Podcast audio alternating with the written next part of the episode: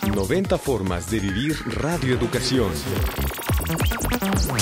Los invitados de cada programa siempre me dejan con una buena enseñanza. La programación musical es diversa y eso hace que amplíe mis gustos musicales.